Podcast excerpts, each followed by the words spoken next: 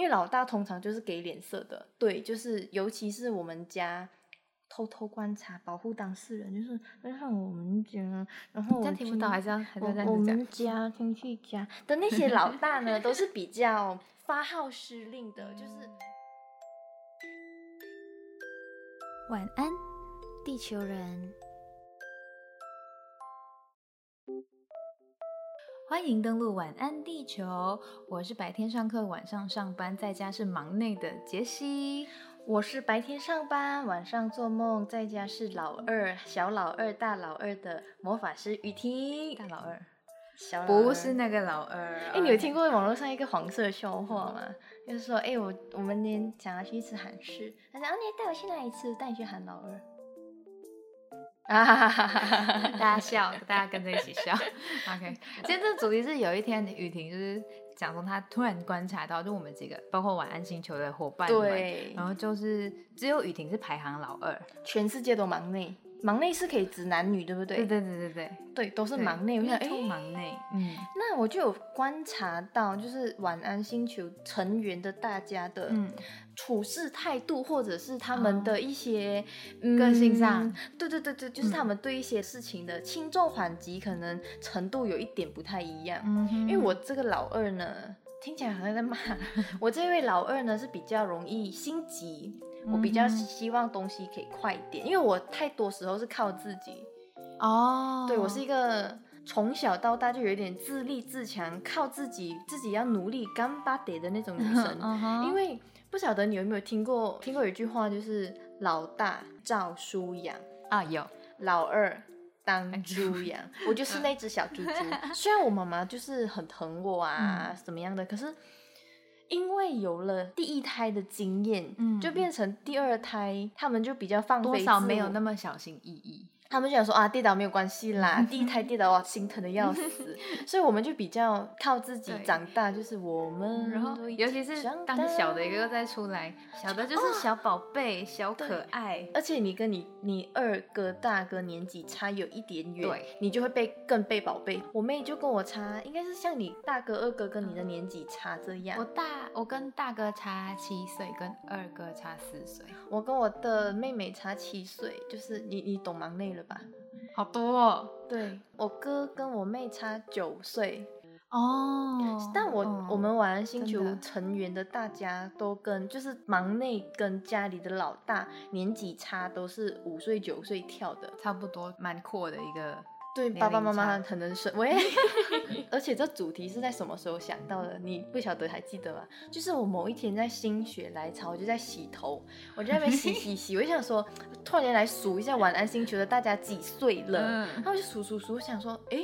好像只有我一个人是老二哎，嗯然后我就觉得说，哎，我们观察我们在晚安星球的，就是很可能每次开会啊、嗯聊天对对对，我都会比较像像小管家婆，嗯对，然后你们可能就是比较呃比较。比较 chill，就觉得说啊，这东西不行的话，我们就我们就慢一点，我们就下一次再用。但嗯但我就是有一点，就是觉得、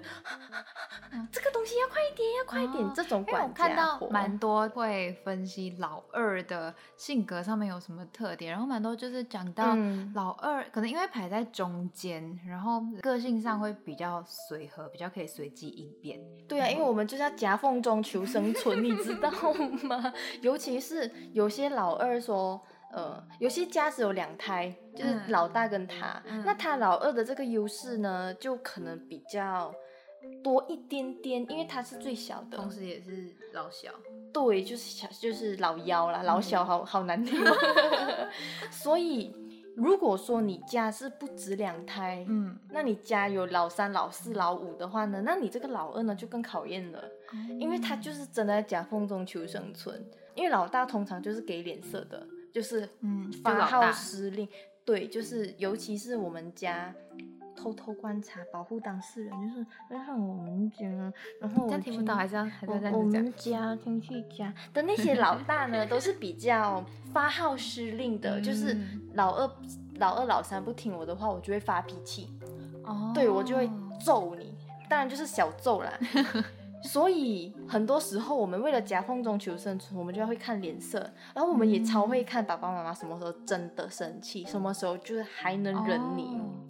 哎、那我觉得感觉这个情况在我家好像没有那么明显明显。先说我身为老幺的感受好了，嗯我尤其是因为我上两胎是哥哥，我是女儿，然后我妈妈其实最想要女儿，所以其实、哦其实我自己跟我哥哥都有感觉到我在家里还是有一点一点差别对待，但不是说特别重视我，还是哎、好像也是有，反正就是因为我在家没有被打过，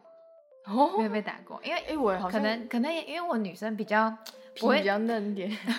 不会可能那么爱乱跑啊，然后那么坏蛋这样，可能我就是女生比较乖，所以也不太会被打。然后哦我真的有听过一次，我大哥是我大哥说的，就是说因为他是老大，然后我是最小的，他有感受到差别对待是在我去上学的时候，呃，因为回到家。我住的地方比较远，我都是第一个上车，然后最后一个下车的那种。然后那时候爸爸就为了让我早点回家，他就在公车，我们就是学校学校巴士第一站下车的时候，他就那边接我，这样不用跑到学校。他就在第一站定点等你，然后把你载回家。对对对，我就可以比较为什么你爸不要去学校载你？因为学校比较远，哦，听懂了，因为呃学校公车回到来是在在我们这边打曼里面绕嘛，绕才会花时间。哦那、回到来这边，其实我直接回去的话是很快，这样这是一个最折中的方法。你爸很疼你呢。对，妈咪也是啊。然后，然后那时候大哥就哦讲说，他那时候、啊、我们就一个人烂在车然后车里面，然后还要自己搭搭那种就是交通工具。对对对，，自己搭公共巴士去啊，都没有人管他。然后那我们自生自灭 了。就是这个是他那时候讲的，就是真的有点有点惭愧，不敢讲话的这样。但但不是你的错啊，就是你你家里长辈选择这样对你、的，确就是有就是忙内这个优势啦光环了、嗯对，然后讲到老二的话，因为我家里三嗯胎嘛，我有一个二哥，然嗯，后二哥的话，的确跟我还有大哥比较没有那么像，二哥比较内向。我妈妈就是常讲二哥怪怪的，这不能给哥哥听到，哥哥应该不会听。呃他应该忙了，听不到 了。对，就是二哥比较没有那么擅长跟叔叔阿姨们打交道。哦，就是没有那么没有那么嘴巴没有那么甜。对，然后有外人来的话，他就会躲进房间，就是回小世界的。因为我们家里的生活方式是房间只是用来睡觉啊，而我们通常还还是会在客厅活动。但是有人来的话，有人来的话，他就会上房间。对，但是大哥是可以，就是坐在饭桌上很轻松的跟安哥安弟一边吃饼干一边讲话，然后聊很多，就是很健谈。大哥非常外向，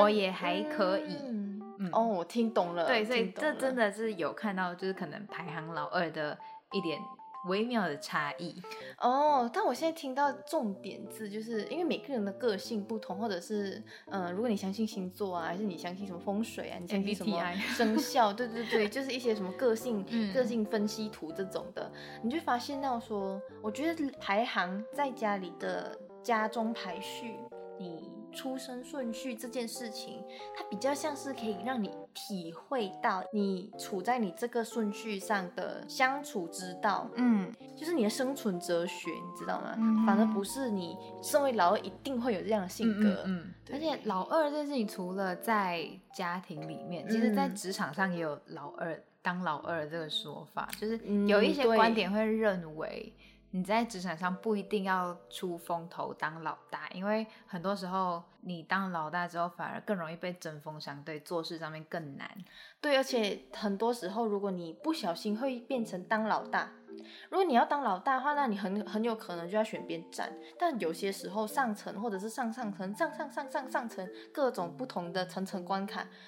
有些东西不是非黑即白，就是嗯对错。但你必须得选边站的时候呢，你就很有可能一不错不不错，就是错下去。对，然后老二就是可以作为辅助，但是又非常重要的一个角色啊。但是对，我觉得在职场里的老二呢，他的其中一个呃杀手锏嘛，嗯就是沉默是金。嗯但我都看在眼里。嗯嗯嗯，我觉得在职场老二比较像是这样，但我觉得在家里的老二就跟在职场的老二就有点些些些些微不同。在家里的老二呢，我觉得反而是狡猾程度嗯因为在职场，诶，他也不是不狡猾，但还是有，他是一个很很内敛的狡猾。嗯，但我觉得在家里的的老二呢，狡猾是很外显的，就是很很明显可以哦看得到的。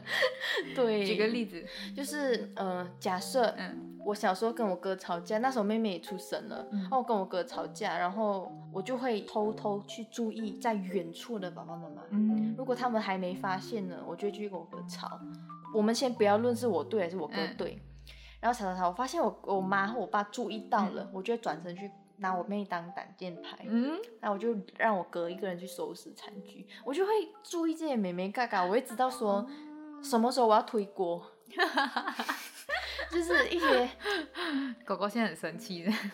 原来小时候都是你做我一单，可是他很常做我很多单，而且他的单都比较大。比较不聪明，是他的手法的问题。嗯所以老二呢，他算是一种古灵精怪的狡猾，不一定是很不好的那一种。嗯对对对，但是讲到狡猾这个，再带回刚刚讲到职场上的老二，嗯我看到另外一个说法是，其实当老二反而会害死你，因为就是老大也会知道你有这样的个性，他反而嗯会当、把你当做背后刺，嗯，就是处处提防你，根本不会把你当做是他的心腹，反而是可能老三、老四，他知道他们可能能力还是什么没那么强，他可以培养他们嗯成为自己的手下这样子。嗯但反而老二是最有可能威胁他的地位的人。对对，所以这个看观点啦。对你讲到这个东西，就有点像我们以前看什么宫廷剧啊，嗯就是、嗯呃，你可以看说呃。宫廷剧其实我没有看，我没有看那个什么《甄嬛传》，我有看《延禧攻略》嗯我大概初步的跟大家分析，我觉得老会有老大风范的那个呢，比较会像是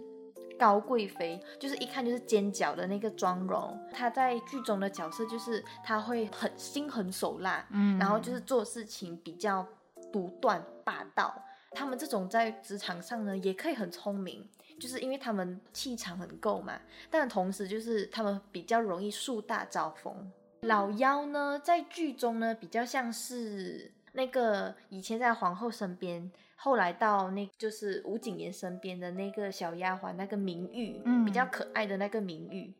我就觉得她就是比较有这个呃小妖小老妖的这种心态，就是她比较呃那个真心可见，就是你可以看得到的啊纯真心。真的一面。对对对，然后他可能是比较不会隐藏，但嗯因为很多时候可能是比较直白，嗯难听一点讲，就是对对对，他们可能就是比较这样，或者是他们还没有太多的修饰，他们就觉得说，哦，就跟你当 brother，比较跟你当朋友就是单纯的。对。但老二呢，就比较容易在宫廷剧里面被针对。那我觉得在里面的老二呢，就是吴谨言、魏璎珞，魏璎珞，对嗯。就是他们知道自己底线在哪里，但他们嗯不会在一开始就把我的底牌亮给你看。嗯，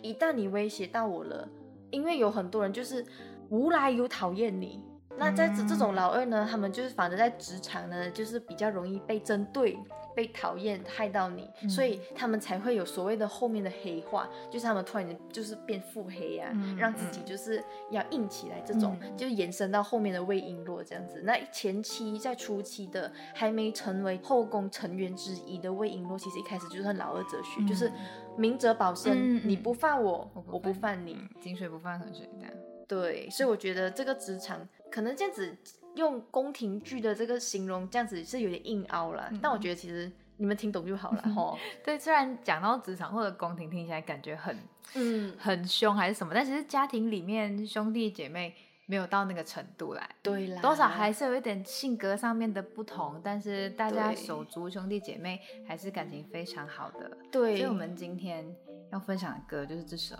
这首同手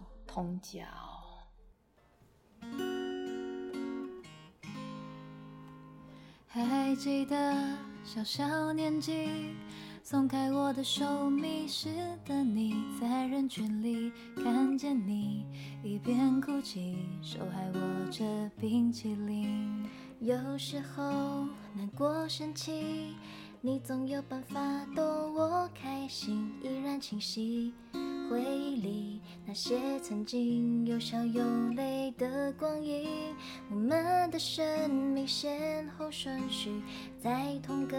温室里，也是存在在这个世界唯一的回忆。未来的每一步一脚印，踏着彼此梦想前进。路上偶尔风吹雨淋，也要握紧你的手心。未来的每一步一脚印，相知相惜相依为命。别忘记之间的约定，我会永远在你身边陪着你。你知道为什么我会选这首歌吗？不知道道，你一定没听过这首歌。我在跟你说我们可以唱这首歌的时候，我我不知道他是这个歌名，我听过每一步一脚印，真的假的，而且我本来以为真的假 真的假假的？我本来还以为它是爱情歌，因为每一步一脚印感觉就是什么踏入婚姻，然后一起未来这样其实差不多，我听过的是婚姻是两人三角。啊两人三角就是因为你们从小到大的背景不一样，背景不一样，嗯我们但是要的步绑在一起伐不一样，但我们要绑在一起走。嗯但这个同手同脚是温岚写，就是歌词是他写给他弟弟，嗯。给我最亲爱的弟弟这首歌。嗯因为我觉得我们从小出生在同一个家庭，我们的步调，我们每个人的想法不一定会一样，但我们走的步调大多数都是一致，一起迈同一步，第二步、第三步，所以我们其实更容易一起跌倒。嗯。对，所以比较妙的是，因为我们这首歌以一个手足很温馨的歌做结尾嘛，我还想再分享一个东西，就是我觉得在家庭中的老二，大部分呢会是成为维系家庭成员的那个，枢纽，对他们比较不喜欢家庭。不嗨森呐，嗯就是他们会希望说好，因为我就是在家里的中间角色，上有爸爸妈妈，下有哥哥妹妹或者姐姐弟弟这种，所以我就要把他们都都拉拉起来起来。对，所以这一集呢，希望就是很硬的把这个导向温馨的这个结局呢，希望大家能够有所领悟希。望大家跟兄弟姐妹都相处的快快乐乐。，对，同手同脚，不要跌倒。今天晚安地球人就到这边，晚安雨婷，晚安，杰西。晚安地球人。